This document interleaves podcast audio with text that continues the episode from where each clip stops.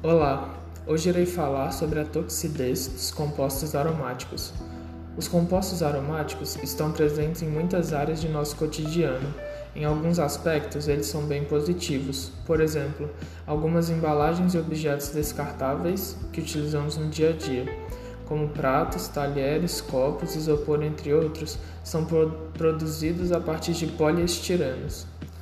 No entanto, os compostos aromáticos são tóxicos e alguns estão entre as substâncias mais nocivas. Por exemplo, nas indústrias, os operários podem se intoxicar respirando os vapores desses compostos, como o do benzeno. E o grande problema é que a vítima só percebe a presença de aromáticos em uma concentração acima de 12 ppm, ou seja, 0,04 gramas de benzeno por metro cúbico de ar quando o odor característico da substância é identificado pelo nosso olfato. Mas basta que esta quantidade seja de 1 ppm para as consequências serem notadas. Nesse caso, o paciente passa a apresentar o benzenismo, é, que apresenta intoxicação crônica por longo período de exposição a concentração baixas de aromáticos.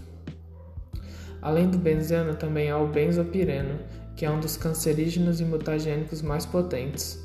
Esse composto aromático HPA, ou seja, possui dois ou mais anéis aromáticos condensados, é formado durante a combustão incompleta de matéria orgânica, como na queima do cigarro, na carne assada na brasa, em carnes e peixes defumados, na incineração do lixo, na fritura de certos alimentos, na queima da madeira, gasolina, óleo diesel, carvão, etc. Outro exemplo bastante comum são as colas de sapateiro, que podem causar problemas de saúde não só a profissionais da área, mas principalmente as pessoas que as usam como drogas.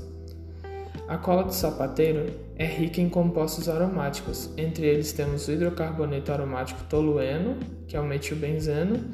Aliás, todos os hidrocarbonetos aromáticos são tóxicos. No Brasil, as colas de sapateiro costumam ter 25% de tolueno. E para finalizar, fa falarei sobre alguns sintomas da cola de sapateiro. Bom, os principais sintomas são náuseas, excitação, alteração da fala, audição e coordenação motora.